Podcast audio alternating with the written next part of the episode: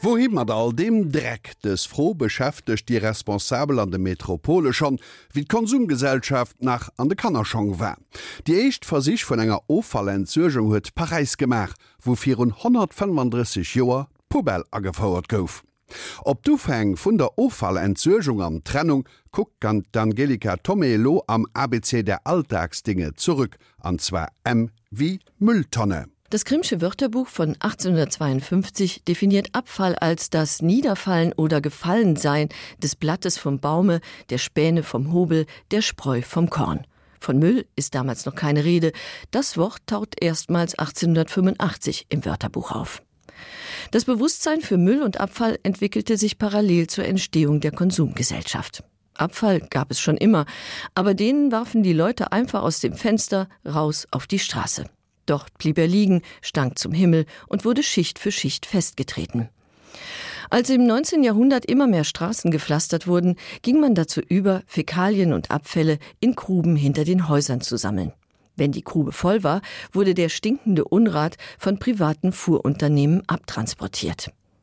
Mit Abfällen ließ sich bereits damals Geld machen. Schrott- und Lumpensammler lebten von dem, was andere wegwarfen. Der Lumpenhandel war ein globales Geschäft. 1867 wurden in Paris mehr als 800 Tonnen Altkleider gesammelt und in alle Welt exportiert. Doch weder Lumpensammler noch Abfallgruben lösten das Problem der vermüllten Straßen, die eine ernstzunehmende Gefahr für die Gesundheit darstellten. Um die hygienischen Missstände zu beseitigen, ordnete der Präfekt des Departements Seine, Eugene Poubel, am 24. November 1883 an, dass die Pariser fortan ihre Abfälle in Eimern sammeln und morgens vor die Tür stellen sollten, damit sie von Entsorgungsfirmen entleert werden konnten. Poubels Dekret stieß auf heftigen Widerstand. Zum einen, weil die Pariser ihren Müll trennen sollten. Glas, Porzellan und Austernschalen sollten in eine separate Tonne wandern zum anderen, weil sie die Lebensgrundlage der Lumpensammler, die nachts den Müll durchsuchten, dadurch bedroht sahen.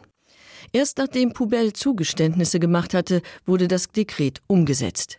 Die Mülltrennung wurde aufgehoben und die Tonnen durften abends raus, damit die Lumpensammler ihrer Arbeit nachgehen konnten. Pubels Name wurde zum Synonym für die Mülltonne und 1890 offiziell ins Wörterbuch aufgenommen. Gegen Ende des 19. Jahrhunderts wurde die Müllentsorgung auch in anderen europäischen Metropolen geregelt. Nach und nach übernahmen die Kommunen die Müllabfuhr und führten einheitliche Mülltonnen ein. Zunächst kleine, schwere aus Stahlblech, später dann wesentlich größere und leichtere aus Kunststoff, in die heute je nach Farbe bestimmte Wertstoffe bzw. Abfälle sortiert werden sollen.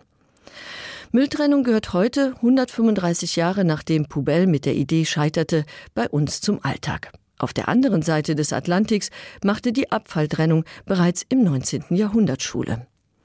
Colonel George Waring führte 1895 die Mülltrennung in New York ein. Die New Yorker mussten Asche, organische Abfälle und anorganische in separaten Tonnen zur Abholung bereitstellen. Der Abfall wurde anschließend in der weltweit ersten Mülltrennungsanlage auf Barren Island sortiert und weiterverkauft bzw. verbrannt. Berühmtheit erlangte Waring jedoch vor allem wegen seiner 2000 Mann starken Putztruppe. Die sogenannten White Wings kämpften in weißen Uniformen gegen den Müll auf New Yorks Straßen. Pubel vun der ihrer Affeierung d'Angelika Tommy die Lächminute geschwert huet, avancéiert an der westlicher Welt zum Symbol vun der Hygien.